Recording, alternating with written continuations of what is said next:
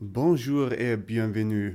Hallo und herzlich willkommen zu einer neuen Episode vom Klugschwätzer Podcast. Gewohnt in altbekannter Besetzung, einerseits mit mir, Maurice, und meinem geschätzten Kollegen. Mit mir, Nils. Hallo. Äh, wir begrüßen euch alle recht herzlich, die wieder reingeschaltet haben. Diese Woche, wie ihr es schon bemerkt habt, ich habe die Anmoderation gemacht, also ist Nils wieder dran, ein Thema vorzustellen. In gewohnter Art und Weise habe ich keine Ahnung, worum es geht. Ähm, ich lasse mich überraschen, sagen wir es so. Nils, fang einfach an. Ja, ich möchte direkt mit einer kleinen Frage einsteigen oder so einer kleinen ja, Diskussion. Weißt du und wenn ja, woher, ob deine Produkte nachhaltig produziert sind oder ob da Sklaverei von Menschen mit drin war, also dieses Modern Slavery, ob da Kinderarbeit mit beteiligt war? Und kannst, woher weißt du zweifelsfrei, wo dein Produkt hergestellt wurde? Boah, das ist eine gute Frage. Also es gibt ja diese typischen Siegel, die man irgendwo hat, ne? Also keine Ahnung, Fairtrade und äh, Nachhaltigkeitssiegel, aber ich muss da ehrlich sagen, ich sehe auch den Wald vor lauter Bäumen nicht mehr.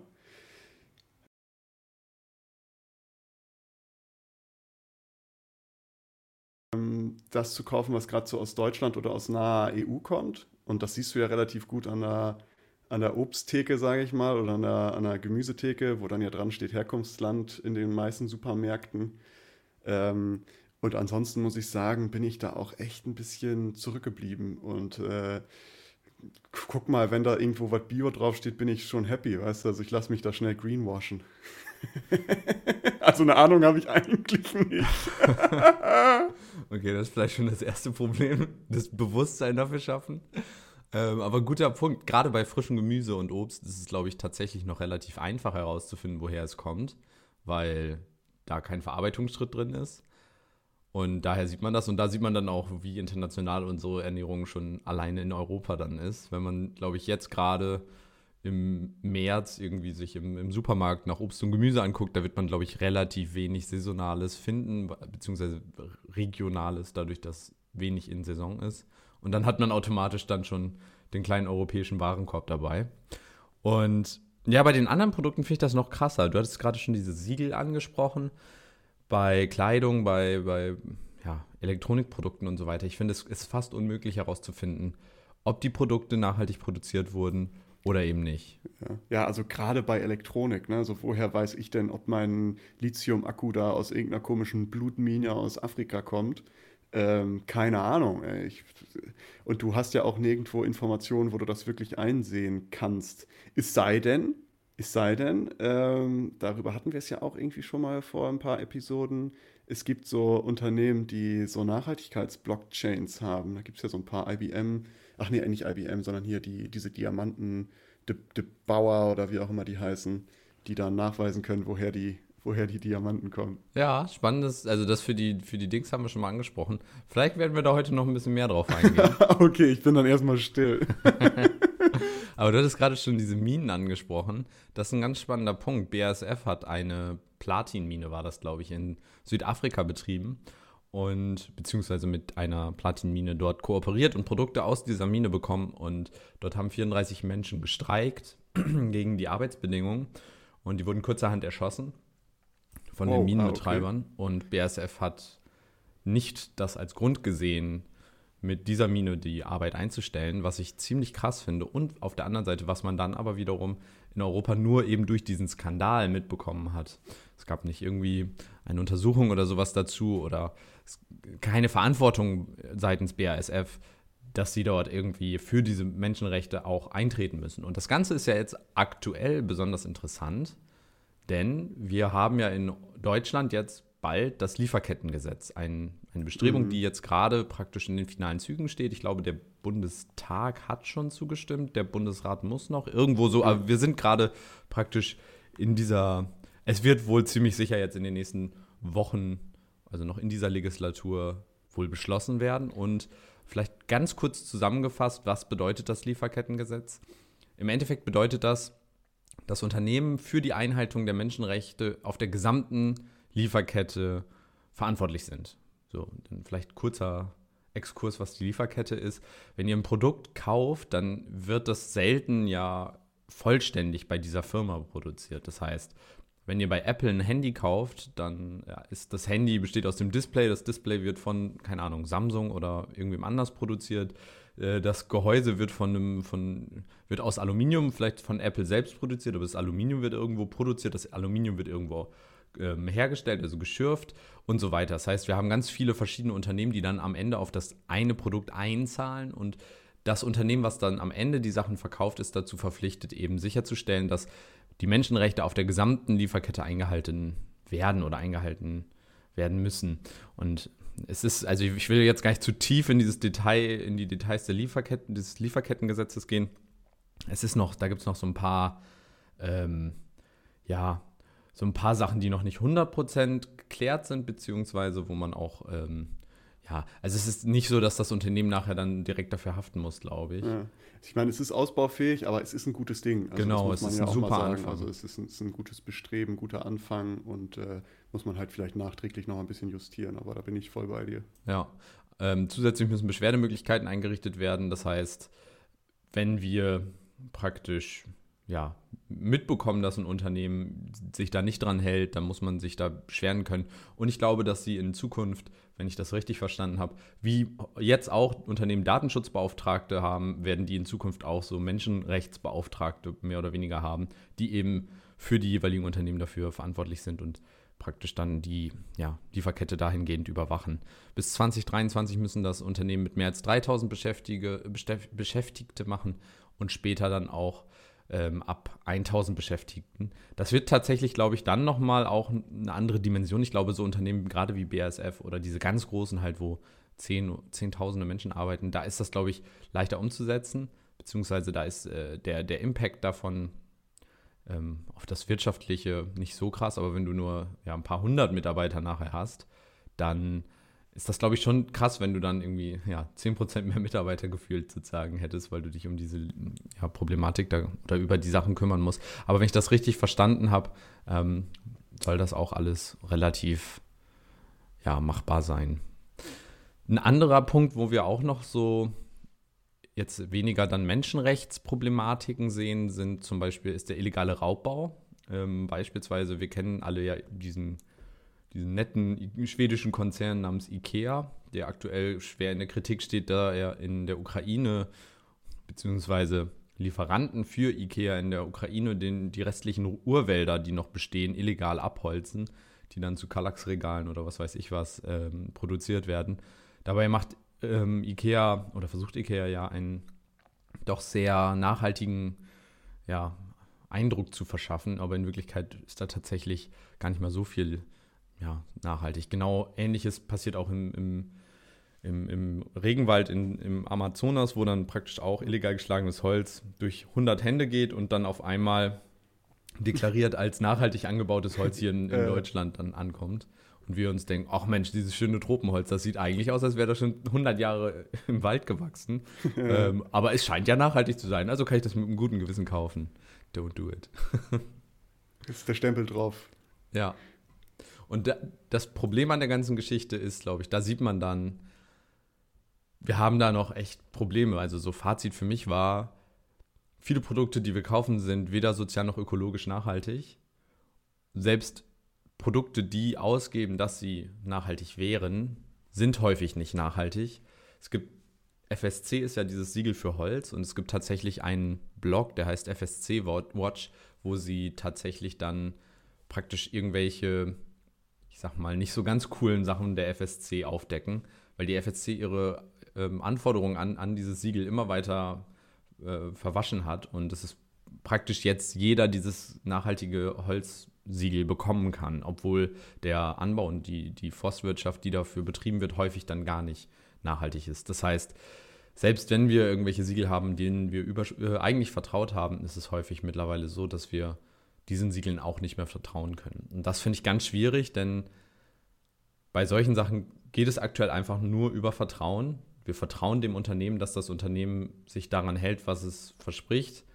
Und deswegen kaufen wir die Sachen ja häufig. Wenn man nachhaltig leben möchte, kauft man ja Produkte, die eben nicht Teil des Problems sind, die eben nicht die Umwelt oder die Menschen weiter ausbeuten. Und daher finde ich das ganz schwierig. Ja, es ist ja, es ist ja auch sowas, dass, dass äh, darum meinte ich am Anfang, man sieht den Wald vor lauter Bäumen nicht mehr, weil es gibt 35.000 Siegel, jeder besiegelt irgendwas anderes. Ähm, ne? Du weißt gar nicht mehr, was ist jetzt wirklich Bio, was ist wirklich äh, nachhaltig, was ist fair und so weiter und so fort. Und dann hörst du halt sowas von FSC, was ich jetzt auch schon häufiger mitbekommen habe, dass das eigentlich komplettes Schmutzholz ist, was da halt auch unter, untergejubelt wird, sage ich mal, und nichts mehr mit dem Nachhaltigkeitsstandard zu tun hat. Und ähm, es macht die Sache halt viel, viel schwieriger. Und das ist ja halt dieses Greenwashing, ne? dass sich halt Unternehmen auch bewusst dem, diesem System bedienen und sagen, hey, wir sind FSC zertifiziert, ähm, bla bla. Da wird das so der Otto-Normalverbraucher, der guckt da drauf und denkt so, nice, hier kann ich äh, guten Gewissen mein Geld lassen. Ja, ja das, das ist, glaube ich, auch so ein, ein wichtiger Punkt an dieser ganzen Geschichte. Häufig sind die Sachen ökonomisch nachhaltig im Sinne von ökonomisch für, lohnenswert für die Unternehmen oder die Menschen. Aber häufig werden die anderen Aspekte dabei irgendwie nicht sonderlich berücksichtigt. Ich finde das auch, also bei diesen Biosiegeln, es gibt ja so viele Biosiegel mittlerweile und die haben alle unterschiedliche Standards und irgendwie, ich glaube, Demeter ist so das krasseste, glaube ich. Also da ist wirklich am meisten Bio in Anführungsstrichen drin, aber ich habe das mal gesehen mit diesen normalen Biosiegeln für die Schweinemast, ist es, glaube ich, statt einem Quadra Quadratmeter Platz haben die dann 1,4 Quadratmeter. Aber da bin ich mir nicht ganz sicher. Es ist auf jeden Fall verschwinden. Also man denkt dann so, ah, Bio, die leben dann draußen und haben dann ein schönes Leben. Aber in Wirklichkeit, ja, es ist schon besser und es geht denen auch besser. Aber es ist jetzt nicht so, als ob die dann praktisch vollkommen artgerecht leben und man mit einem guten Gewissen dieses Fleisch dann kaufen kann. Und dann am Ende, ja, ist man nach wie vor Teil des Problems. Und ich finde auch, dass da so eine soziale Ungerechtigkeit darin herrscht, weil Produkte, die dann häufig tatsächlich nachhaltig sind oder tatsächlich nicht Teil von irgendeinem Problem sind, sind dann so teuer, dass es wieder nur für Menschen erschwinglich ist, die praktisch ja, besser verdient sind. Ich meine, so zum Beispiel die ganzen veganen, vegetarischen Alternativprodukte, veganer Käse und so weiter. Das ist alles so verdammt teuer und ja. dann versucht man dann irgendwie nichts Tierisches zu kaufen, weil das aus Massentierhaltung kommt und dann bezahlt man mehr für vegane Alternativen, die aus sehr günstigen Rohstoffen zusammengemischt werden. Ja, aber ich glaube, das ist ja halt auch so ein Prozess. Ne? Also je mehr davon auf den Markt kommt, umso günstiger wird es ja auch. Äh, ich meine, das merkt man ja jetzt auch schon, wenn man vergleicht, wie teuer das schon noch vor zwei, drei Jahren war, wo dieses ganze Vegane und auch vegetarisch noch nicht so in den Supermarktregalen angekommen ist, äh, hast du für so ein, was weiß ich, einen Tofu-Block oder so, der geräuchert war, hast du noch 4 Euro hingelatzt. Ähm, und äh, jetzt guckst du da hin und siehst schon, ach, Tofu gibt schon für 2 Euro oder 2,20 Euro. Und es ist ja natürlich, braucht es seine Zeit, bis sich so das etabliert hat, dass sich auch dieses neue System halt so etabliert hat, dass es kosteneffizient funktioniert. Nicht, nicht ohne Grund können diese Tiere so, so, also so Hähnchen so billig angeboten werden, weil das halt so ein System ist, was über Jahre sich entwickelt hat. Früher hast du ja auch für ein Hähnchen 20 Euro bezahlt, jetzt mal ganz krass gesagt, und da deswegen haben die Leute nur einmal in der Woche Fleisch gegessen. Hochlebe der Markt. Der Markt regelt alles. Ja, aber es kann ja auch im Positiven regeln. Also das muss man ja auch sagen. Also ich hoffe auch, dass äh, durch die steigende Nachfrage auch einfach ja, da mehr passiert. Aber wenn man sieht, welche Firmen jetzt hauptsächlich praktisch diesen, den Teil des Marktes dominieren, ich meine, da sind sie alle dabei. Ähm, Garden Gourmet, glaube ich, ist so eine Firma für vegetarische oder vegane Alternativen, die gehört zu Nestle. Ähm, da gibt es, ich habe jetzt die ganze Liste nicht auf dem Schirm, aber es ist, glaube ich, sind die ganzen großen Unternehmen, die man nicht haben möchte. Unilever ist, glaube ich. Mühle. Ja.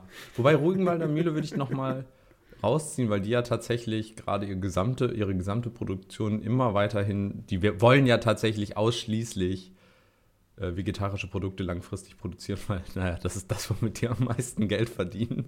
Ja, aber die haben das smart gemacht, also muss ja. man wirklich sagen. Also die sind so früh, haben sie das gecheckt und haben halt so angefangen, die vegetarischen Fleischsorten halt irgendwie auf den Markt zu bringen, neben ihren noch nicht vegetarischen Produkten. Und also ich muss da sagen, Chapeau, Hut ab. Und Total. Ähm, äh, ich bin jetzt nicht so tief im Unternehmen drin, wie die jetzt wirklich sind, aber so allein von der Produktdecisions, die die getroffen haben, ist Wirtschaftlich gesehen super. Wirtschaftlich ja. wirklich, da waren sie sehr weit voraus und doch, doch, ähm, Finde ich tatsächlich, also nach wie vor auch ein großes Unternehmen, finde ich aber, und auch jetzt nicht ein Unternehmen, was ursprünglich, was ich, also was mit der Intention gestartet ist, sag ich mal, wirklich was Gutes zu tun, in Anführungsstrichen, sondern es ist jetzt eine Entscheidung, die sie getroffen haben, was ja auch gut ist, aber ich finde es immer cooler, wenn man die Unternehmen unterstützt, die sich nur darauf äh, fixieren. Aber ich fand das trotzdem irgendwie ein richtig guter Schritt und ja, ich glaube, dass die es auch ganz geschickt machen und es ist schöner, die zu unterstützen als Unilever oder ja, Nestlé, ja, die gleichzeitig noch irgendwo die auf der, auf der anderen Seite. Wasserquellen versiegen lassen. Ja. Lol. Ihr dürft bei uns arbeiten, dann kriegt ihr zwei Flaschen Wasser am Tag. Aber aus eurem Brunnen kommt nichts mehr. Naja. Ich möchte einen kleinen Themensprung machen. Und zwar, ich weiß nicht, ob du es mitbekommen hast, aber es gibt ein neues Allzeithoch des Bitcoins. Ah, ja, ja, ja, ja, ja. ich weiß nicht, also jetzt gerade ist er, glaube ich, schon wieder ein bisschen runtergegangen. Und das gilt ja. natürlich für alle Kryptowährungen, aber der Bitcoin ist nochmal komplett eskaliert und komplett explodiert. Ich glaube, 60.000 Dollar war das Maximum und beim letzten Hype vor, ich weiß nicht, waren es drei Jahren, vier Jahren, waren das, glaube ich, 20.000. Da waren alle schon, wow, wie krass ist das denn? Und jetzt sind wir bei 60.000 und auf einmal klingen diese Prognosen von den Enthusiasten, dass wir irgendwann über 100.000 Euro für einen Bitcoin bekommen würden. Gar nicht mehr so, so fernab der, der Realität. Hast du Kryptowährungen? Bist du, bist du im Krypto-Game drin? Nee, überhaupt nicht. Ich bin da voll, voll weg vom, vom Kryptowährung. Ich habe mich auch ehrlich gesagt noch nie so, also ich weiß natürlich grob, was es ist, aber ich habe mich noch nie so tiefgehend damit beschäftigt. Für mich ist das noch so ein, ja, jetzt nicht ein Buch mit sieben Siegeln, aber es ist so, ja, keine Ahnung. Es hat mich bis jetzt noch nicht gereizt, da mal genauer reinzuschauen. Mensch, das trifft sich ja gut. Da können wir ja heute dann direkt mal so ein bisschen ein paar Fakten nachbuttern.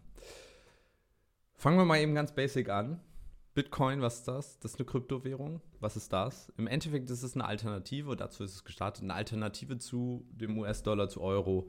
Also, zu, also es soll einfach nur eine Währung sein. Geld, mit dem du Sachen kaufen kannst und verkaufen kannst. Gestartet ist das 2008. Wir erinnern uns, Finanzkrise. Damals war das Vertrauen in Banken und auch in ja, das etablierte Finanzsystem nicht mehr ganz so am Start. Und Bitcoin sollte im Endeffekt oder ist daraus so als Alternative entstanden.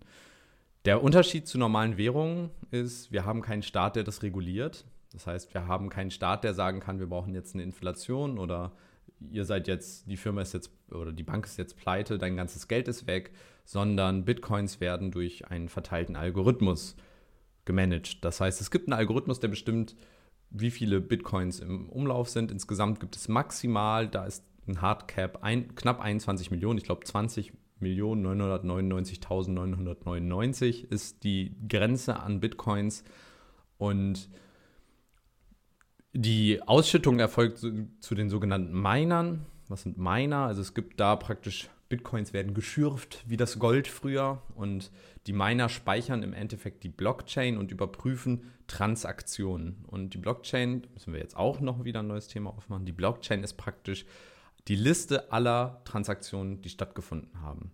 Also von der allerersten Transaktion bis jetzt zur letzten Transaktion ist jede Transaktion gespeichert und wir wissen dadurch ganz genau, wie viel Bitcoin hat die hat eine Wallet. Eine Wallet ist eine, ja, praktisch eine Adresse, in der Bitcoins dann gespeichert werden. Wenn du Zugriff, wenn du das Passwort für diese Wallet hast, kannst du auf die Wallet zugreifen. Du weißt aber nicht, wem die Wallet gehört. Und alle Transaktionen sind persistent für immer auf der Blockchain gespeichert. Das heißt, wenn du jetzt 2009 schon Geld überwiesen hast, dann kann ich das jetzt noch nachverfolgen und ich könnte auch nachverfolgen, welchen Weg der Bitcoin anschließend genommen hat. Also durch wie viele Hände im Endeffekt der Bitcoin danach gegangen ist. Wenn mich das interessieren würde, kann ich das machen. Es ist auf der einen Seite natürlich anonym, aber auf der anderen Seite sehr, sehr interessant, weil es sehr transparent ist. Man kann alles nachverfolgen. Und ja, das Geld zum Beispiel zu verschleiern ist etwas umständlicher. Ähm, das heißt, auch da ist eigentlich, das Konzept dahinter ist eigentlich auch für echte, ich nenne es mal echte Banken relativ interessant. Kommen wir aber gleich noch zu. Miner überprüfen, wie gesagt, diese Transaktionen und wenn diese Transaktionen überprüft wurden und legitim sind, müssen sie noch so eine ganz schwere Rechenaufgabe in Anführungsstrichen lösen, die man eben nur durch massive Berechnung eben praktisch lösen kann. Und wenn die erste, der erste Miner das geschafft hat, dann bekommt der eben praktisch die Bitcoins also die neuen Bitcoins, die eben ausgeschüttet werden und eben eine Fee, also ein, eine Gebühr, die praktisch Menschen bezahlen, die Überweisungen tätigen wollen. Das heißt, neue Bitcoins werden an die Miner ausgeschüttet, die eben dafür sorgen, dass die Überprüfung klappt und dass eben die Blockchain gespeichert wird. Und die Menge verändert sich, also die wird regelmäßig halbiert, sodass man immer eine Ausschüttung hat. Und jedes Mal, wenn das Halving kommt, ist der Bitcoin-Preis in der Regel extrem durch die Decke geschossen. Letztes Mal nicht so sehr, aber also beziehungsweise zeitverzögert. Solange wir daran glauben, ist der Bitcoin auch was wert. Das ist ja im Endeffekt auch so bei, wie bei anderen Währungen, nur im Unterschied zu den anderen Währungen steht dahinter, äh, also bei den anderen Währungen steht dahinter ein Staat, der im Zweifel sagt, hey, ich, ich, ich kümmere mich darum, dass das noch was wert ist oder ich versichere dir, dass du damit irgendwas bekommst. Beim Bitcoin ist das tatsächlich aber nicht der Fall. Falls morgen spontan alle Menschen auf dieser Welt entscheiden würden, dass keiner mehr Bitcoin haben möchte, dann wirst du niemals einen Verkäufer, also einen Käufer für deinen Bitcoin finden und du kannst es nicht verkaufen und auf einmal ist es nichts mehr wert. Das ist ja die, diese negativen ähm, Fantasien, die da häufig dann irgendwie verteilt werden, die dann so ein bisschen Angst machen. Am Ende hätte man dann nur eine gigantisch große Textdatei mit, ich glaube, mittlerweile 350 Gigabyte, in der ganz viele Transaktionen stehen mit Buchstaben, Zahlenkombinationen und Zahlenwerten, die komplett sinnfrei sind und die gar nichts ergeben. Aber so jetzt aktuell sind es halt 700 Milliarden, glaube ich, ähm, ja, Dollar, die da drin gebunden sind. Ich gucke das mal eben parallel schnell nach. Wobei, Nee, kann ich gerade nicht so schnell. Aber es sind auf jeden Fall, ich glaube, 700 Milliarden ist die, der Market Cap im Moment. Also das heißt, wenn man praktisch jetzt alle Bitcoins, die im Umlauf sind, zu dem aktuellen Preis verkaufen würde, dann würden das, glaube ich, 700 Milliarden sein. Und das ist ja nur, nee, ich korrigiere, 889 Milliarden US-Dollar. Ethereum, die zweitgrößte Währung, hat auch nochmal 180 Milliarden ähm, US-Dollar Market Cap also Marketkapitalisierung. Und wenn man das überlegt, wie viele andere es da noch gibt, es gibt ja mittlerweile tausend, tausende Bitcoin, äh, Alternativen oder tausende Kryptowährungen. Und es ist verrückt, wie viel, ja, wie viel das dann im Endeffekt schon wert ist.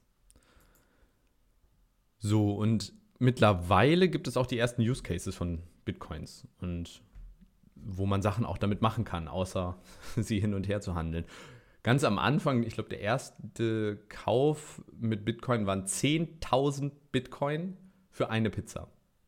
Wenn dieser Pizzabäcker diese Bitcoins behalten hat, dann hätte er jetzt ja, 10.000 mal 50.000, äh, 500 Millionen. Kann das? Also verdammt reich. das ist die teuerste Pizza der Welt. Das ist Portokasse bei den Pizzalieferanten wahrscheinlich. Ja, ich glaube auch gerade in Corona-Zeiten, was sind schon 500 Millionen? Wir verdienen so viel Geld gerade. Ernsthaft. Aber auch jetzt mittlerweile gibt es, ich nenne es mal etwas realistischere Sachen. Zum Beispiel ist der Bitcoin-Preis explodiert, als PayPal angekündigt hat, dass sie auch mit Bitcoin arbeiten würden in Zukunft. Das heißt, man kann auch in Zukunft praktisch bei PayPal sein, seine Bitcoin-Wallet angeben und dann praktisch mit PayPal, also mit Bitcoin auch bezahlen. Das ist dann die Frage, ich weiß nicht, ich habe mich jetzt nicht ganz eingelesen, aber wenn man jetzt zum Beispiel bei PayPal etwas in einer anderen Währung kauft, dann hat PayPal ja den Service, dass sie das für dich umwandeln. schlechter Wechselkurs, aber es ist sehr einfach dann. Das wäre natürlich dann interessant, ob PayPal auch diese Funktion anbietet. Das heißt, du bezahlst zwar mit Bitcoin, aber kannst damit Sachen kaufen, die sonst eigentlich Euronen oder US-Dollar kosten. Also praktisch bei Amazon dann und, und PayPal macht dann diesen Umtausch. Das wäre relativ interessant, ähm, ist aber dann noch fraglich, ob das tatsächlich stattfindet. Und dann zuletzt ein riesen, riesen Explosion am Markt war, als der gute Elon Musk angekündigt hat, dass Tesla mit 1,5 Milliarden jetzt ins Bitcoin-Game eingestiegen ist und in Zukunft auch Bitcoin als Zahlungsmittel für Tesla-Fahrzeuge ja, akzeptieren würde. Das hat auch nochmal den Markt komplett äh, zum Glühen gebracht. Und da hat man dann gesehen, ähm, ja, erstmal, wie viel Macht der gute Elon Musk hat, was Märkte angeht. Wenn der was twittert, dann explodiert Auf der anderen Seite wäre das dann tatsächlich endlich mal so eine Sache, wo man halt was mit kaufen könnte. Genau. Noch ein Fun Fact zu Elon Musk und seine, seine Macht. Der hat ja irgendwann mal getwittert, dass Signal so sein Favorite Messenger ist und dann ist halt ein die, der Aktienwert einer anderen Firma, die zufälligerweise auch Signal heißt, ist dann in die Decke, äh, durch die Decke geschossen, weil Signal gibt es ja nicht an, äh, an einer Börse, also den Messenger. Und das haben halt Leute irgendwie nicht gewusst und dachten nur so, oh, der empfiehlt Signal, ich kaufe jetzt mal schnell Aktien von Signal, was eigentlich nicht Signal ist. das war total interessant. Das ist, glaube ich, ein ganz kleines ähm, Medizinunternehmen irgendwie aus den USA. Also total abgefahren. Er hatte aber auch mal irgendwann gepostet, dass er Signal ganz gerne als Messenger benutzt, im Sinne von, äh, wechselt jetzt mal auch zu Signal bitte. Und das war dann jetzt vor kurzem, als die Signal-Server dann aufgrund von Überlastung für einen Tag mehr oder weniger in die Knie gegangen sind. Ähm, fand ich ganz interessant. Der Mann hat auf jeden Fall eine extreme Reichweite, was auf jeden Fall gefährlich ist aus meiner Sicht. Denn ja, Tito. Der, also, hat, momentan ist es ja noch okay, was er so sagt, ne? aber wer weiß, was da noch so kommt. Ja, und wie er die Märkte damit manipulieren kann, ich meine, das äh, ist schon krass. Wie gesagt, 2008 ging das alles mit Bitcoin los, dieser wilde Ritt, und mittlerweile gibt es halt tausende Kryptowährungen oder ja, Kryptocoins, Tokens. Und die haben aber verschiedene, also mittlerweile ist es nicht mehr nur, dass es so Sachen wie Bitcoin gibt, sondern es gibt unzählig viele. Bitcoin, Ripple und so weiter, das sind Altcoins, Alternative Coins, alternative Währungen.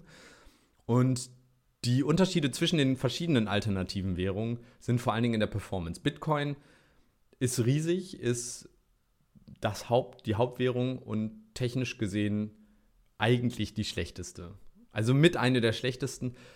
Ähm, Trans Transactions per Second sind, glaube ich, nur acht. Das heißt, acht Überweisungen pro Sekunde schafft diese Blockchain. Und ich glaube, Visa hat 500 oder 5000, ich weiß es nicht mehr. Auf jeden Fall viel, viel mehr. Das heißt, Überweisungen dauern unter Umständen Tage, bis sie tatsächlich abgearbeitet wurden, weil so viele Menschen Überweisungen machen möchten. Deswegen gab es dann beim Bitcoin Änderungen an, der, an dem Bitcoin-Algorithmus, können nämlich nur durchgeführt werden, wenn eine Mehrzahl der Bitcoin-Miner auch tatsächlich dieser Sache zustimmt. Das ist in der Vergangenheit relativ häufig mit sogenannten, hat das mit sogenannten Forks geendet. Dann hat man praktisch gesagt, okay, es haben nicht genug Leute zugestimmt, dann machen wir jetzt praktisch eine Kopie von der Blockchain und machen diese Änderungen und betreiben dann zum Beispiel Bitcoin Gold, Bitcoin Cash, Bitcoin hast mich, hast du nicht gesehen, mit diesen Änderungen weiter, aber die sind leider alle dann irgendwie im Sande verlaufen. Alternativen wie zum Beispiel Ripple setzen eben darauf, dass man diese Überweisungen eben schneller, ja, schneller machen kann, um praktisch dann auch eine Alternative zum Beispiel für Banken zu sein. Also dass Banken sowas im Hintergrund benutzen, um eben sichere Transaktionen durchzuführen. Es gibt aber mittlerweile, und jetzt kommen wir zu den interessanten Sachen, zum Beispiel Ethereum. Ethereum ist kein, keine Kryptowährung im Sinne der Altcoins, also es ist nicht der Sinn damit praktisch zu bezahlen, sondern Ethereum sind Smart Contracts. Und das ist total interessant, denn Smart Contracts sind praktisch so eine Art Vending Machines. Du gibst oben Bitcoin rein und kriegst unten dann praktisch das Dokument zum Beispiel raus, was du eigentlich haben willst.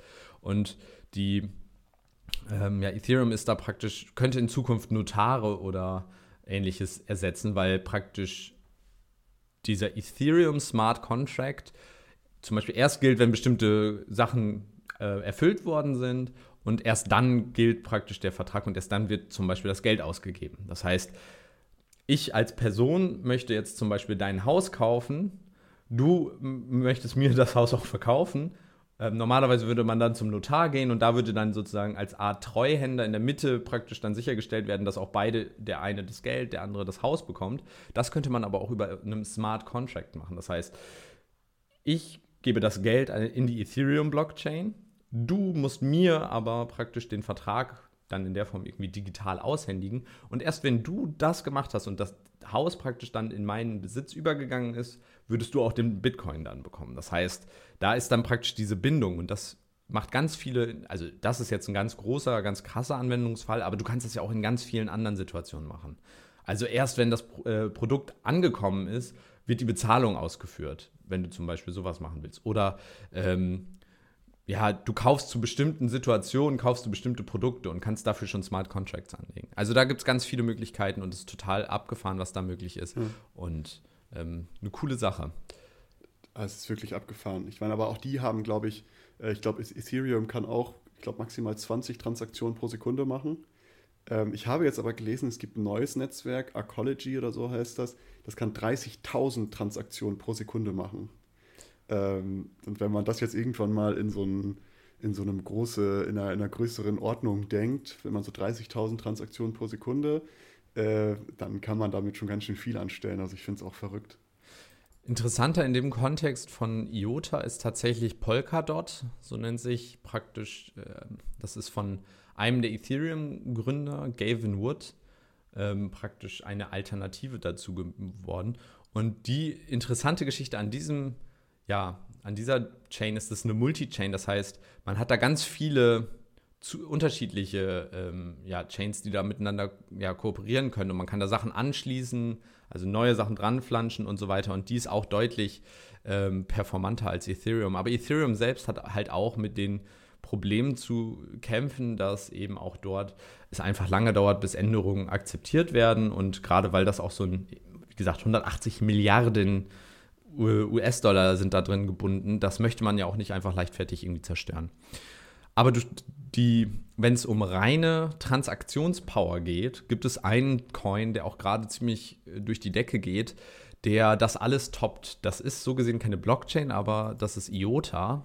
Und IOTA soll die Währung für IoT sein. Und IOTA ist aus meiner Sicht mit der spannendste Coin, den es gibt. Denn IOTA, jede Überweisung muss, ich glaube aktuell eine, aber es sollen eigentlich zwei Überweisungen vorher validieren. Du hast also keine Miner, sondern Dadurch, dass du etwas überweist, validierst du vorherige Überweisungen. Das bedeutet, je mehr Überweisungen du tätigst, desto schneller und desto äh, performanter wird das, das Netzwerk. Das heißt, wenn du nachher, das Ziel soll ja sein, Millionen von Überweisungen zu haben, dann wird das, ja, dann kannst du auch Millionen von Überweisungen pro Sekunde abarbeiten. Das bedeutet, das wäre tatsächlich eine Lösung für eben ganz schnelle Transaktionen. Ähm, das Beispiel, es gibt schon tatsächlich auch da Use Cases für IOTA. Ähm, in dem Fall jetzt noch nicht IoT gebunden, sondern eher so menschengebunden. Da kannst du praktisch deinen Parkplatz, also du möchtest, also es ist ein Parkhaus und jeder Parkplatz ist praktisch eine, eine IoT gesehene oder eine IOTA gesehene äh, Entität. Das heißt, ich möchte meinen Parkplatz buchen, wähle diesen Parkplatz aus und bezahle nicht das Parkhaus, sondern diesen Parkplatz. Ich reserviere mir also diesen Parkplatz und bezahle per IOTA schon vorher, dass ich da parken werde und niemand anderes kann dann währenddessen da parken. Wenn man das jetzt mal weiterdenkt im Sinne des autonomen Fahren, ich bezahle mein Auto oder ein autonomes Fahrzeug, dass es mich irgendwo hinfährt, es muss jetzt laden oder so, dann bucht es sich, ich bezahle es mit IOTA, das hat also ein IOTA-Konto und es fährt dann zur Ladestation, bucht sich die vorher, bezahlt dann die Ladestation per IOTA. Die Ladestation bezahlt wiederum Menschen mit IOTA, dass die sie warten. Also wenn die Ladestation feststellt, oh verdammt, mein, mein, mein weiß ich nicht, irgendwas ist kaputt, ähm, ich kontaktiere jetzt meinen Reparaturservice, der kommt vorbei und wird dann auch mit IOTA bezahlt. Das heißt, da sind ganz viele interessante Use Cases möglich. Und jetzt kommen wir nämlich zum, zum interessanten Konzept oder die, diese spannende Frage dahinter. Bitcoin und so weiter, das ist unnachhaltig und komplett useless im Endeffekt. Das ist eine alternative Währung, aber für Bitcoin muss so viel Rechenleistung aufgebaut werden. Der Stromverbrauch ist höher als der von Argentinien. Das heißt, für Bitcoin muss mehr Strom verbraucht, wird mehr Strom verbraucht, als Argentinien in einem Jahr verbraucht. Und das ist so unglaublich unnachhaltig, denn vor allen Dingen wird dort gemeint, wo Strom extrem billig ist, zum Beispiel in China, zum Beispiel im Iran, wo viel Atomstrom, wo viel Kohlestrom ist, wenig Nachhaltigkeit. Und das Ganze, es ist halt für nichts und wieder nichts in dem Sinne, weil es bringt kein Use Case in dem Sinne solange Bitcoin nicht tatsächlich eine echte Währung ist, ist es halt einfach nur ein Spekulationsobjekt und eine riesige Blase. Wenn man sich aber dann solche Sachen wie Ethereum und IOTA anguckt, wo wir wirklich einen Use Case haben, wo wir wirklich nicht nur ein Spekulationsobjekt haben, sondern theoretisch tatsächlich coole Dinge damit machen können, dann wird es wieder interessant. Und gerade so Sachen wie IOTA, wo du ja kaum ähm, Stromverbrauch für hast. Das ist relativ spannend. Also wir haben jetzt praktisch ja, ein sehr nicht nachhaltiges Konzept wieder kennengelernt. Was hältst du von Kryptowährungen, um das nochmal vielleicht einmal ja, wie du gesagt hattest, ähm, beziehungsweise wie ich auch vorher schon gesagt habe, ich habe mich damit noch nie so großartig beschäftigt, also mit Kryptowährungen an sich, also Bitcoin und sowas, weil es ist für mich auch sowas, wo ich denke, ja, es hat halt irgendwie keinen Sinn, genau wie du es gerade gesagt hast, darum beschäftige ich mich auch nicht damit. Weil es ist natürlich schön und gut, Leute haben damit viel Geld verdient, aber es ist halt im Grunde genommen einfach nur eine spekulative Kapitalanlage. Äh, und da, keine Ahnung, ob ich da jetzt mitmachen muss. So, äh, da bin ich erstmal raus. Und was du dann aber angesprochen hast, damit habe ich mich in letzter Zeit so ein bisschen mehr beschäftigt, also wirklich gute Anwendungsbeispiele von Blockchain. Und da hattest du ja jetzt Ethereum angesprochen und IOTA und dann gibt es dieses Arcology, ähm, wo halt wirklich viele Dinge mit gemacht werden können. Und das auf einem, auf einem Performance-Level, da kommen wir langsam dahin, dass wir bestehende Strukturen damit ersetzen können. Und es hat ja viele Vorteile, wie wir auch schon in einer anderen Episode mal hatten. Du kannst durch Blockchain viele, viele Dinge sehr, sehr sicher gestalten und auch sehr anonym. Da kommen wir jetzt gleich drauf.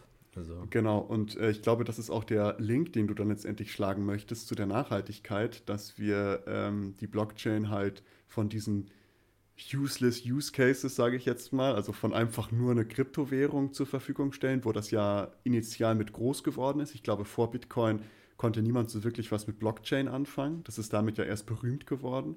Und es fängt ja jetzt erst so an, dass Blockchain auch in so ein Bewusstsein kommt, wo man sagt, hey, das hat auch Vorteile zum Beispiel unternehmensintern oder ähm, gerade bei Unternehmen, die viel Daten verarbeiten, wo du dann sehen kannst, okay, wie wurden diese Daten über diesen Zeitraum irgendwie verändert? Ähm, was ist damit passiert? Äh, für, für Nachhaltigkeit Dinge, die du ja, worauf du gleich kommst, darum spreche ich das jetzt mal nicht weiter an. Aber ähm, es ist bei so vielen Dingen, auch, auch bei, bei Impfausweisen, die du ja auch schon mal angesprochen hast, in einem kleinen Lunchbreak, den wir dazu gemacht haben. Äh, man kann damit sehr, sehr viele Sachen machen. Und ich glaube, auch für Kommunikation könnte das irgendwann interessant werden, wenn man sich vorstellt, dass zum Beispiel Kommunikation, behördliche Kommunikation oder ähnliches über, über ähm, nachvollziehbare Blockchain-Dinge abläuft. Weil gerade auch Bürokratie könnte damit so viel kleiner werden weil du halt genau nachvollziehen kannst, was diese Person schon hat. Du bist rein theoretisch anonym, du kannst den Zugang dazu geben. Du kannst sagen, okay, ich muss jetzt, ich möchte jetzt diese, ich möchte jetzt einen neuen Pass haben oder was weiß ich. Gibst den Zugang dazu, da liegt deine Geburtsurkunde, da liegt dein biometrisches Bild, was du nochmal frisch hochgeladen hast, da liegt alles und das kriegst du einfach zu Hause zugeschickt. Ja. So, weil die wissen, du kannst dich mit deiner Wallet, also mit deiner Adresse, kannst du dich identifizieren. Das kann alles online laufen. Alles kann online laufen. Und du hast nicht mehr diese Bürokratie, dass, also ich hatte jetzt den Spaß, ich musste ein neues Ausweisdokument beantragen. Ich musste erstmal wieder meine Geburtsurkunde ausbuddeln. Keine Ahnung, wo die war. Musste mir wieder ein neues Foto schießen lassen. Musste dies machen. Dann musste ich zum Amt hinfahren, musste mich da hinsetzen fünf Minuten, musste meine Fingerabdrücke scannen lassen. Und das könnte man alles so viel cleaner machen mit der Blockchain. Und darum ich sehe da ein Riesenpotenzial drin. Ich glaube auch tatsächlich, dass das ein großes Potenzial ist und du hast es schon angesprochen. Obwohl die Kryptowährungen überhaupt nicht nachhaltig sind, sind die Kryptowährungen so gesehen dann doch wieder eine Lösung für die Nachhaltigkeit, nämlich wegen des zugrunde liegenden, der zugrunde liegenden Blockchain. Die ersten Ideen dazu sind, glaube ich, 1996, 98 irgendwie sowas entstanden, ähm, wo es um verkettete Listen irgendwie so ging in die Richtung. Aber tatsächlich hat Sa Satoshi Nakamoto mit seinem Bitcoin-Paper damals praktisch den, ja, die, äh, die Blockchain erst interessant gemacht und tatsächlich den Use Case gefunden, der auch ja, die Blockchain groß gemacht hat. Satoshi Nakamoto ist der Erfinder der, des Bitcoins und bisher unbekannt. Es gibt ein paar Vermutungen, wer es ist, aber man weiß es nicht so genau. Genau, und wir wollen uns jetzt mal eben einmal angucken, so ein Use Case oder ein Beispiel, wo wir praktisch mit Blockchain oder so gesehen dann den Kryptowährungs-Backbones praktisch auch nachhaltige Dinge machen können. Und das ist zum Beispiel im Supply Chain Management. Wir hatten das in einer vorherigen Folge und vorhin auch schon mal angesprochen, zum Beispiel die Firma, die Diamanten damit trackt, ist praktisch ein, ein Use Case dafür. Ich möchte das mal an einem anderen Beispiel darstellen. Da wird nämlich, nämlich aus meiner Sicht ganz deutlich, wie verrückt die Situation ist. Und zwar Beispiel italienische Dosentomaten. Lecker, da schmeckt man doch sofort die Sonne in der Dose. Aber das Problem an der ganzen Geschichte ist, häufig kommen die Tomaten selbst aus China, wenn mhm. dort überhaupt nicht nachhaltig mit extrem vielen Pestiziden ja. verarbeitet bzw. gezüchtet, werden dann in riesige Fässer gebracht, nach Italien geschifft, dort in Dosen abgefüllt und ein bisschen Magie dazu und aus, auf einmal wird aus einer chinesischen Tomate ein Produkt aus Italien und man darf es als italienische Dosentomaten deklarieren. Ja. Es gibt tatsächlich auch komplette Tomatendosen, ähm, die einfach komplett aus China kommen. Also da steht dann drauf italienische Pastasoße, Mamma Mia Pastasoße oder sowas. Die haben dann ihre Labels da drauf, die drucken die da drauf und das kommt einfach aus, aus China, ist komplett unter menschenunwürdigen Zuständen produziert, weil da irgendwelche äh, Uiguren auf irgendwelchen Feldern knüppeln müssen für ein Cent die Stunde. Und, ähm, aber es kommt halt so rüber, wenn du es siehst, als wäre das so die italienische Pastasoße von Mama Staglione oder wie auch ja. immer, weißt du? Das ist ja zum Beispiel dann mit diesem, der Etikettenschwindel. Das Krasse finde ich ja, dass da auf diesen Dosen dann zum Beispiel, wenn das in Italien abgefüllt wird, auch steht produziert in Italien. Du ja, kannst also ja. nicht wissen, ob die Tomaten, die da drin sind, in Italien gezüchtet wurden oder irgendwo anders. Es muss jetzt nicht Italien sein, das ist ein Beispiel. Italien ist der größte Importeur von chinesischen Tomaten, deswegen nehme ich das Beispiel. Ähm, oder ob die praktisch aus, aus ja, China oder sonst wo kommen. Gleiches gilt auch für Dosenmandarinen, Dosenfrüchte allgemein. Das kommt total viel aus China und das Problem an der Geschichte ist, es ist intransparent, es ist nicht nachhaltig und man weiß es nicht. Es ist, man hat keine Ahnung, was man da sich eigentlich jetzt reinschiebt. Und die Lösung dafür wäre eben eine Blockchain. Und zwar, um praktisch die Supply Chain abzubilden. Das heißt, die Blockchain, wir hatten das ja gesagt, fälschungssicher, solange sie äh, betrieben wird, ist, ist, sie eigentlich relativ fälschungssicher. Es gibt so eine 51%-Attacke, das heißt, wenn ich mehr als 51% des der, der, der Rechenleistung liefere, dann könnte ich die verändern, aber da komme ich gleich nochmal drauf. Sie ist dezentral transparent, man kann alles verfolgen, man kann es von außen verfolgen, man kann gleichzeitig aber auch Datenschutz praktisch sicherstellen, indem man Sachen verschlüsselt, die eben sensibel sind und die sind dann eben praktisch nur für Teilnehmer der Blockchain, also zum Beispiel neben Produzenten oder so sichtbar. Und das führt dazu, dass ich als externer Kunde nachher die Sachen zu sehen bekomme, die ich sehen darf. Und die Menschen, die mit der Blockchain praktisch als, als Tool arbeiten, die kriegen dann eben noch mehr zu sehen und können das dann eben passend entschlüsseln. Aber fangen wir mal eben, oder? Möchtest du was sagen?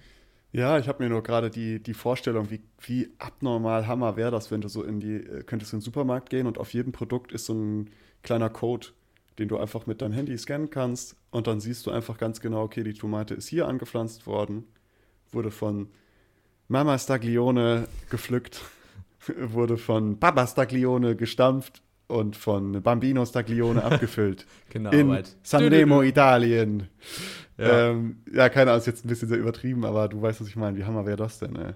Ja, und das, also, da gibt es richtig viele Ideen noch dahinter. Ich will das einmal eben kurz, wo du das jetzt schon gesagt hast, einmal kurz eben erklären anhand der Tomate, wie das in der Blockchain aufgebaut werden würde. Weil du hattest das jetzt gerade auch schon ganz high-level auch erklärt, aber zum Beispiel die Tomate wird von Bäuerin A produziert, das wäre der erste Block praktisch in dieser, in dieser Chain, würde dann transportiert werden mit, von Spediteur B, der, das wäre der zweite, verarbeitet von einem Unternehmen, der dritte Block an den Großmarkt verkauft, der vierte Block im Zentrallager dann des Supermarkts kommt es dann an, wieder ein Block in die Filiale gebracht und der letzte Block wäre dann praktisch, wurde um 18.06 Uhr in dieser Filiale verkauft. Und dann wüsste ich, und das macht es auch fälschungssicher zum Beispiel, wenn wir jetzt mal von Produkten nicht von Dosentomaten reden, sondern von original kubanischer Zigarre oder dem exquisiten teuren Wein oder dem, keine Ahnung, Diamanten oder sowas. Wenn ich sicher gehen möchte, dass dieses Produkt, was ich hier in der Hand halte, man kennt das ja bei manchen Produkten, wenn man gucken möchte, ob das eine Fälschung ist, dann ist da ein QR-Code drauf und dieser QR-Code funktioniert dann nur einmal und darüber soll sichergestellt werden, dass es sicher ist.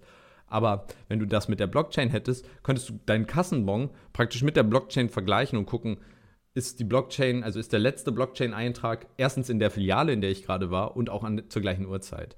Und damit machst du das auch dahingehend sicher. Und man könnte das dann auch noch verlinken. Zum Beispiel könntest du, wenn der Spediteur da fährt, könntest du da verlinken, dann der fährt mit LKW 123 und der hat dann auch wieder ein also auch eine eigene Blockchain, wo dann praktisch der Hersteller diesen LKW praktisch dann drin hat. Und du könntest dann nach dem Verkauf sogar noch die Wartung darin tracken. Das heißt, wird der LKW kontinuierlich gewartet oder wenn das kaputt geht, äh, also ein Unfall passiert, war vielleicht der LKW daran schuld, weil der nicht gewartet war oder irgendwie sowas in die Richtung. Das heißt, ja. diese Transparenz und diese Trackbarkeit und diese ähm, Sicherheit, die das Ganze bietet. Und zusätzlich, also man wird dadurch nicht gläserner Mensch, weil man kann alles verschlüsseln und dann sagen, okay, man kriegt nur den Zugriff, wenn man das, zum Beispiel, wenn jetzt ein Unfall passiert ist, müsstest du dann sozusagen per Gesetz dazu verpflichtet werden, dass du diesen Code dafür rausgeben müsstest. Praktisch, wenn nicht, würdest du dann sozusagen als Schuldiger gesehen werden. Aber dadurch wäre dann eben praktisch, du könntest dann belegen, es ist wie zum Beispiel irgendwie, dann wird ein Sachverständiger geholt, der das Auto sich sonst angucken müsste und Ähm, so könntest du belegen, nee, es ist gewartet. Das, also mhm. da ist kein, kein Mängel dann so. Ich meine, allein wenn du die Beweispflicht bei, bei denen legst, sind die ja schon gewillt, das offen zu legen. Und du kannst ja. es ja auch so machen, dass du bestimmte Teile nur offenlegst. Es ist ja, ja, nicht so, dass du, wenn du deine Wallet öffnest, sage ich jetzt mal, dass halt alles da direkt steht, dass da dein, deine Schuhgröße auch mit aufgezeichnet wird, sondern du kannst ja relativ explizit sagen, okay, ich möchte jetzt hier dieses, den Verlauf von diesem LKW ab heute Mittag, was ja. weiß ich. Also da auch, also die, die Differenzierung dahingehend ist, da gibt es extrem viele Möglichkeiten. Ich habe das jetzt an einem Use Case ähm, zu Wein in Australien gesehen, wo die eben auch den Pestizideinsatz reduzieren wollen und eben sicherstellen wollen, dass es nicht eben gefälscht wird. Und da wird das auch eben über solche Blockchains gemacht. Es ist interessant. Ich bin großer Fan von der Sache. Der Unterschied zu Kryptowährungen zum Beispiel ist, dass das alles permittless ähm, Blockchains sind. Das heißt, ich kann mir jetzt überlegen, ich möchte mit Teil der Blockchain sein und dann könnte ich direkt anfangen zu meinen und wäre direkt ein Miner und wäre Teil der Blockchain. Wenn du aber praktisch, das Problem an der Geschichte ist, dass du dann relativ einfach eine 51%-Attacke machen kannst. Denn höchstwahrscheinlich werden sehr wenig Menschen sich am Mining der chinesischen oder der italienischen Dosentomaten-Blockchain beteiligen, weil höchstwahrscheinlich wird es keinen Reward dafür geben. Du wirst nichts an Geld daraus ziehen können. Deswegen macht man da höchstwahrscheinlich eine, ähm, ja, eine Permitted oder eine private Blockchain. Private Blockchain ist eigentlich schon wieder witzlos, weil du müsstest dann wieder der Firma vertrauen, aber eine Permitted Blockchain heißt im Endeffekt, jeder ähm, Teilnehmer in Anführungsstrichen der Supply Chain könnte dann Teil dieser Blockchain auch werden. Und man, alle Knotenpunkte müssten neuen Knotenpunkten eben zustimmen. Damit könnte man so ein bisschen sicherstellen, dass man nicht ja, irgendwelche negativen oder kriminellen Akteure mit in, in die Blockchain sich holt. Ja, vielleicht für die Leute äh, 51% Attacke ist, wenn man 51% der beteiligten Server im Grunde genommen übernimmt, sage ich jetzt mal, die an der Blockchain beteiligt sind und ähm, somit dann alles kontrolliert. Genau, das Ding ist, die Blockchain entscheidet im Konsensverfahren, was in der Blockchain steht.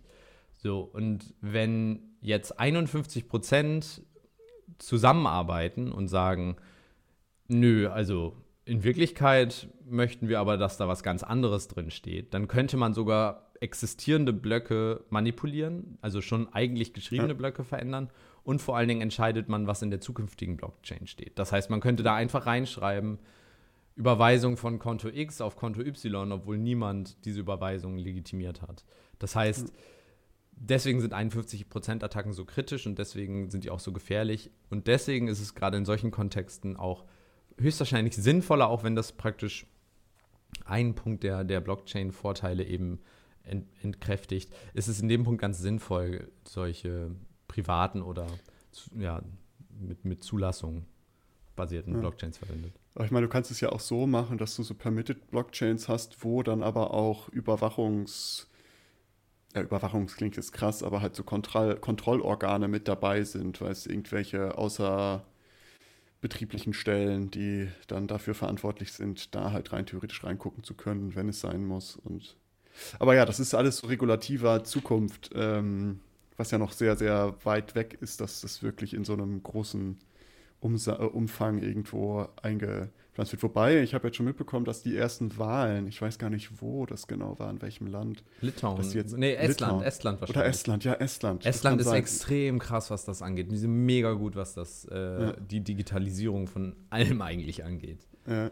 Ja, die haben das jetzt äh, überlegen, oder ich weiß nicht, ob sie es schon auf regionaler Ebene schon mal gemacht haben, dass sie dann halt die Wahlen über eine Blockchain laufen lassen, was auch ja. extrem sinnvoll ist, ja. äh, weil du so zum Beispiel auch gerade in Ländern, wo viel Wahlbetrug zum Beispiel stattfindet, das ist dann nicht mehr, äh, nicht mehr möglich, weil ja. du kannst es nicht betrügen, wenn Leute von zu Hause im Grunde genommen mit ihrer persönlichen Wallet wählen.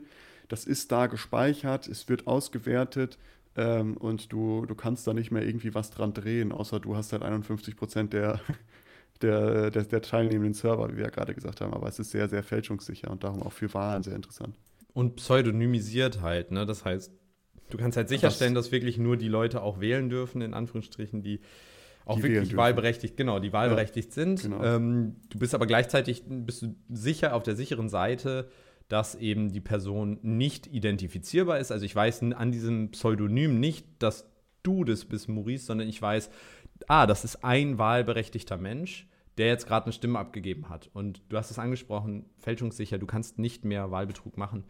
Aber deswegen machen das meistens Länder, in denen Wahlbetrug stattfindet, eher selten. das ist komisch. Ja, deswegen Wahlbetrugsländer hassen diesen Trick.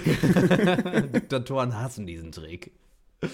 Es ist tatsächlich äh, deswegen eigentlich eine gute Sache, in, in, guten Zeiten sowas schon zu etablieren, als, als ja, sage ich mal, Versicherung der, der, der Demokratie.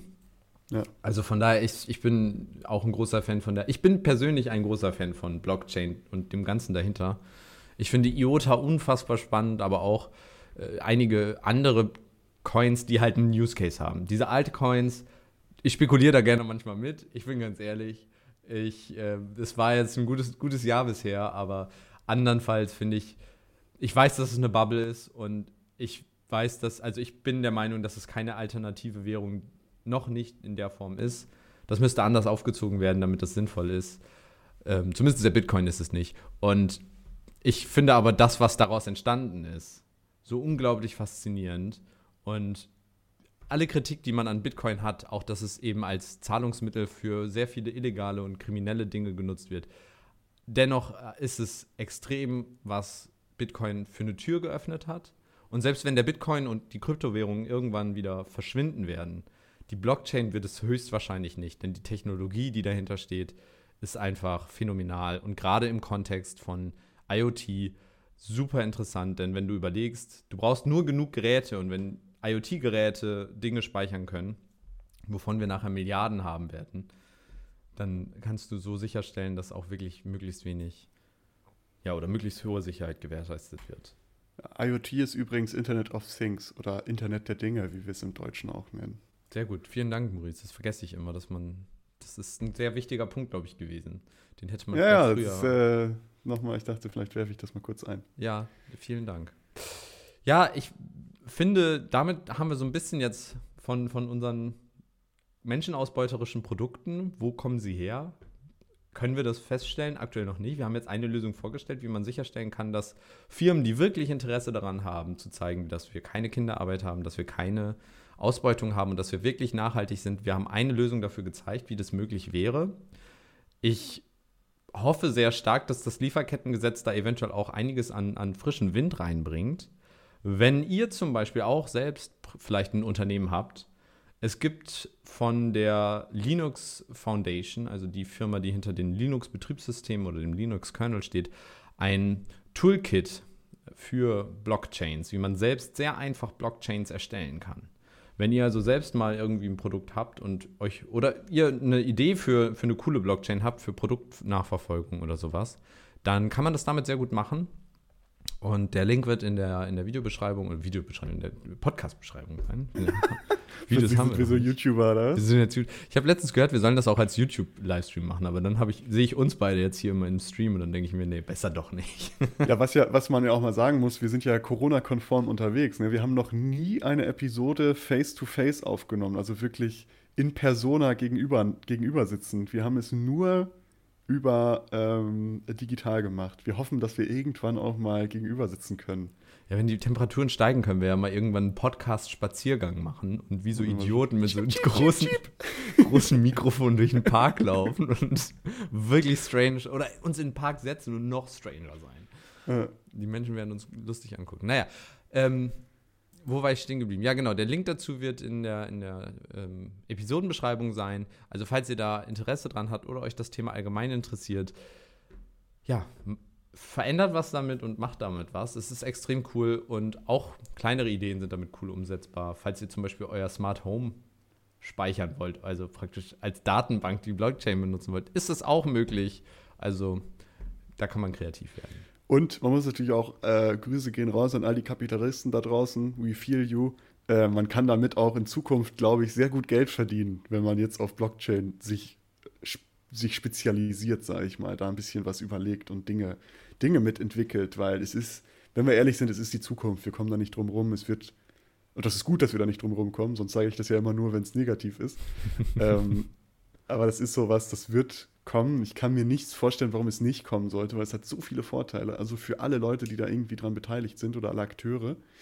Ähm, und darum ist es nicht verkehrt, sich da jetzt frühzeitig mal mit zu beschäftigen, wenn man gerade irgendwie in der Findungsphase ist und sagt, ich möchte ein Software-Startup aufmachen. Ja. Dann beschäftigt euch mit Blockchain-Sachen. Also da sind auch Unternehmen lechzen danach, da irgendwelche guten, skalierbaren Produkte zu bekommen. Und gerade in dem Fall, ich hatte das vorhin angesprochen, die, das Vertrauen muss dann in das Unternehmen sein. Wenn man aber eine, sage ich mal, externe Vertrauensinstanz aufbaut, also eine Foundation oder irgendwie sowas, was praktisch unabhängig von den Unternehmen in der Hinsicht ist und damit so gesehen nur der Dienstleister für die Blockchain ist, dann ist das Ganze deutlich interessanter, denn der Dienstleister hat wenig Interesse daran, gefälschte Produkte eventuell da reinzubringen oder den Kunden dahingehend zu betuppen. Also solche Lösungen, IBM macht es ja schon und äh, wenn man da als günstiges Startup eventuell in den Markt reingeht, dann ist das, glaube ich, eine coole Idee. Also haben wir auch gleich noch einen Business-Pitch hier in dieser Folge untergebracht. Voll. Maurice, wir sind schon wieder, die Zeit ist wieder gut, gut vergangen. Und auch heute möchten wir ja wieder wie in gewohnter Manier mit einem entspannten Thema ja, uns, uns voneinander trennen. Und meine Frage ist, ich bin gerade so ein bisschen auf, auf der Suche. Ich ich finde gerade, ehrlich gesagt, keine guten Serien. Hast du einen Serien- oder Filmtipp? Es wäre auch, Filmtipp wäre auch in Ordnung. Irgendwas, so ein, so ein kleines Hidden Gem, irgendeinen so kleinen Diamanten, den ich noch nicht gefunden habe. Boah, Filmtipp, ähm, also Filmtipp in letzter Zeit, wo ich, den ich letztens noch mal wieder gesehen habe, das ist aber auch kein Hidden Gem, ich glaube, das ist relativ bekannt. Ich glaube, den kennst du auch. Und wenn nicht, solltest du ihn unbedingt gucken. Dunkirk.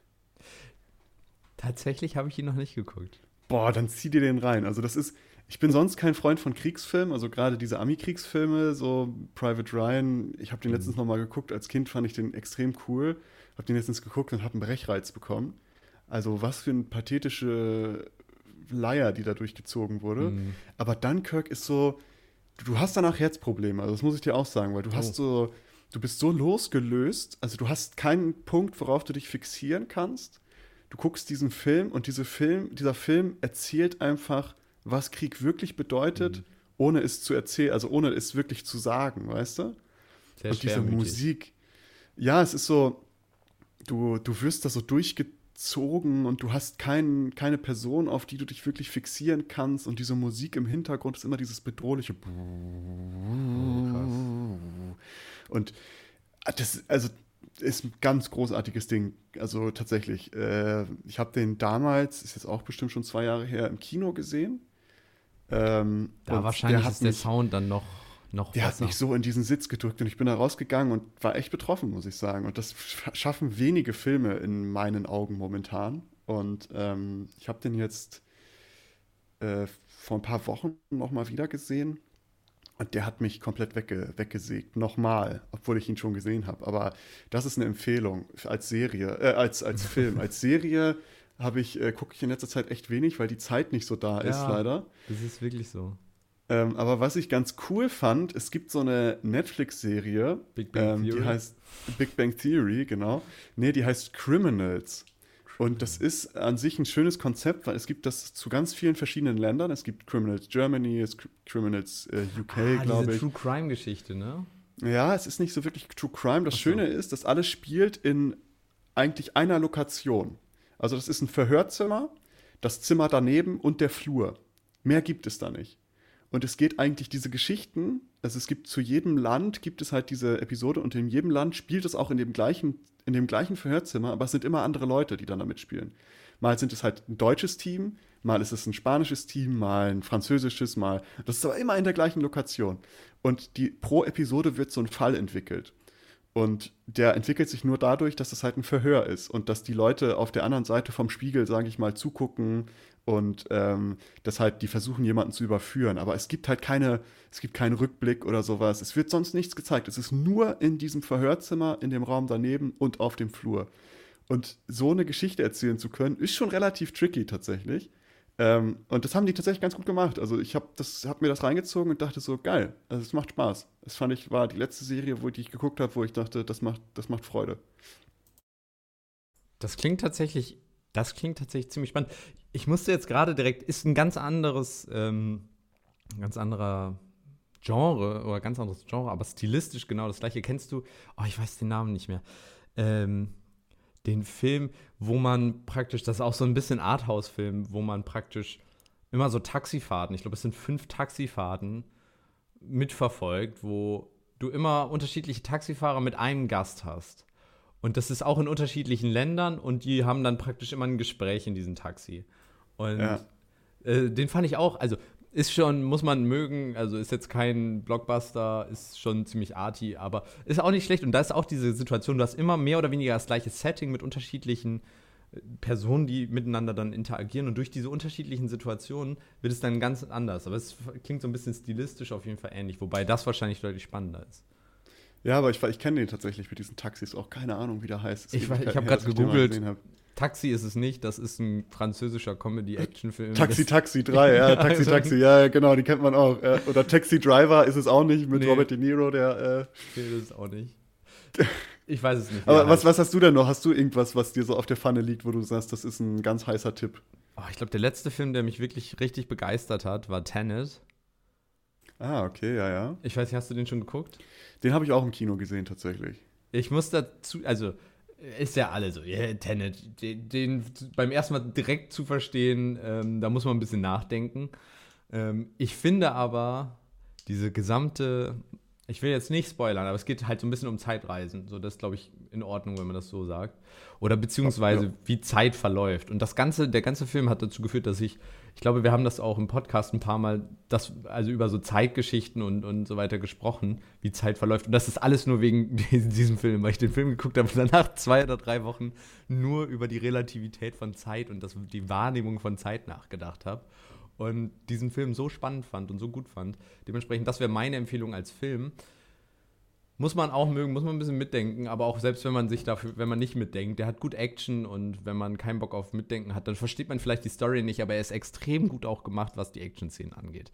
Serientechnisch habe ich den, äh, das, diese deutsche Produktion bei Netflix, Germanen heißt er, glaube ich, oder irgendwie sowas in die Richtung. Ja. Den habe ich mir angeguckt und fand den ziemlich cool, weil der wohl, habe ich gelesen, relativ gut auch historisch gemacht wurde und vor allen Dingen die Römer die ganze Zeit Latein sprechen und ich mich immer gefragt habe, im Lateinunterricht, den wir ja damals bei uns in der Schule genießen durften, wie Latein sich wohl in, in echt gesprochen anhören würde. Und auf einmal kriegt man so das Feeling, dass es sich doch sehr nach Italienisch anhört. Aber gute Serie, hat, glaube ich, auch extrem ähm, gutes Feedback bekommen. Kann ich auf jeden Fall empfehlen. Das wäre so das Letzte, was ich tatsächlich geguckt habe. Und American Gods, die neue Staffel, ist gerade am Laufen, aber da komme ich nicht zu. Aber die ist auch gut, ja. die Serie. Interessant, dann haben wir beide Christopher Nolan-Filme vorgeschlagen. Es ist dir bewusst, ne? Nee, tatsächlich war es mir nicht bewusst. Ah, okay. Ja, das sind beides Christopher Nolan-Filme. Ja, ähm, gut, geil. Tenet fand ich auch cool. Also, der wurde ja häufig kritisiert irgendwie, weil das so ein Highbrow, hochnäsige Film ist, was er auch ein bisschen ist, muss man auch ehrlich sagen. Es ist schon so sehr auf oh, ich rede jetzt über Zeit, so, weißt du? Und ja, ja. Über Film. Aber äh, ich, den hat mich auch mitgenommen. Also ich habe mich mit vielen Leuten darüber gestritten, die auch so Film-Nerds sind und die gesagt haben, nee, ich fand den echt kacke und es ist so voll der selbstverliebte Film, weißt du, Christopher Nolan, der sich so als Highbrow-Typ inszeniert, ohne, ohne, ohne Humor und das ist so sehr, habe ich so gedacht, ey, ich habe mich echt unterhalten gefühlt, so war cool, mir hat Spaß gemacht, ich war voll dabei. Also ich bin da bei dir, ja.